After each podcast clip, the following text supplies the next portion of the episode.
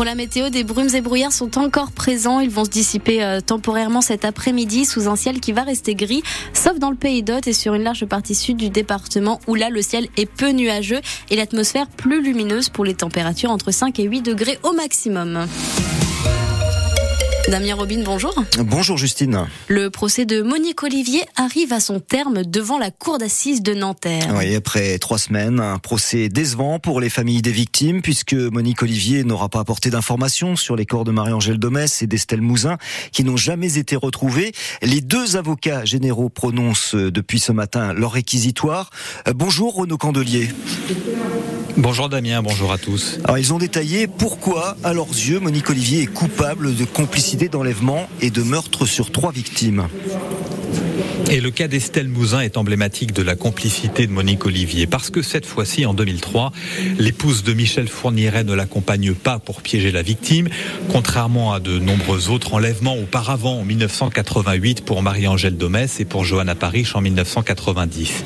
Monique Olivier est absente, mais complice, estime l'avocat général Hugues Julier. C'est elle qui passe un appel à 20h08 du domicile du couple en Belgique à destination du frère de Michel Fourniret sans lui parler pour donner un alibi à son mari.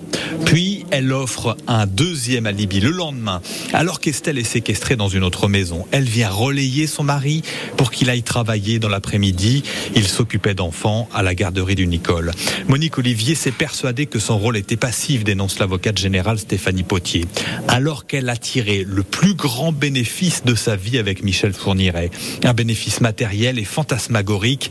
Une accusée qui a son libre arbitre. Elle aurait pu fuir, dénoncer, empêcher ses crimes. Mais elle a choisi de soutenir son mari, même quand il était incarcéré. Renaud Candelier, les avocats généraux devraient prononcer donc dans les prochaines minutes la peine qu'ils requièrent contre Monique Olivier. Elle encourt la réclusion criminelle à perpétuité. Le prix des amendes de stationnement pourrait augmenter à sens. Les élus réunis en conseil municipal ce soir vont devoir se prononcer sur une proposition de la majorité, faire passer de 17 à 30 euros le prix des amendes de stationnement dès le 1er janvier prochain. Pour le premier quart d'heure est gratuit dans le centre-ville et selon Paul-Antoine de Carville, maire de Sens, c'est le seul moyen d'être plus dissuasif. Qui datait de 2016, peut-être ou 17, a pas du tout évolué. Et donc, euh, on se dit qu'il est temps de le faire évoluer parce qu'il faut que ce soit assez contraignant pour que les gens soient forcés de payer leur stationnement parce que parfois ils payent pas et puis à la fin, de la journée ils disent bah au pire je paierai 17 euros euh, s'ils doivent rattraper. Donc là, ça permettra d'être plus d'incitatif pour que les voitures circulent et éviter de prendre des places qui sont souvent destinées aux gens qui achètent dans nos commerces. Et autre dossier ce soir à l'ordre du jour du Conseil municipal de Sens, le remplacement de l'actuelle grande crèche Saint-Maurice. La majorité souhaite la transférer sur les deux sur deux sites différents. Cela permettrait de créer 10 places supplémentaires d'ici 2026. Jour J pour la loi immigration du gouvernement. Une semaine après son rejet, le texte va être examiné aujourd'hui à 17h par une commission mixte paritaire, c'est-à-dire 7 députés et 7 sénateurs. S'ils ne trouvent pas de compromis, le texte sera définitivement enterré puisqu'Emmanuel Macron refuse d'avoir recours au 49-3. Dans Lyon, les cambriolages se multiplient ces dernières semaines. Depuis le passage à l'heure d'hiver, les journées sont plus courtes et cela semble convenir aux voleurs. Les forces de l'ordre appellent donc à la vigilance, d'autant plus que durant les vacances scolaires, certains d'entre nous vont partir dans leur famille. Alors, comment protéger son logement? Invité de France Bleu ce matin, Valérie Dorier, chargée de communication de la police nationale dans Lyon, a rappelé les gestes de prévention et les solutions adaptées. Alors, les bons gestes, verrouiller ses portes, euh, enfin tous les accès en fait hein, qui peuvent être utilisés, faire croire en tout cas que la maison n'est pas vide, hein, laisser pourquoi pas des lumières qui s'allument par-ci et par-là dans une pièce trouver une personne de confiance qui peut euh, venir chercher le courrier pour euh, ne pas laisser euh, voir que le courrier s'accumule. Et puis il y a aussi les systèmes d'alarme ou de télésurveillance qu'on peut mettre en place. C'est vraiment utile ça également selon vous? Oui, c'est utile. Le, ce qui est important, c'est de se renseigner sur la réalité du service parce que vous avez des sociétés effectivement qui proposent le déplacement d'une personne, d'un agent de sécurité pour lever le doute. Et ça, c'est important quand on cherche une prestation, une bonne prestation, de s'assurer qu'il y a qu'il y a bien cette levée de doute. Valérie Dorier, chargée de communication de la police nationale dans Lyon, était l'invité de France Bleu Entretien complet à réécouter sur notre site internet.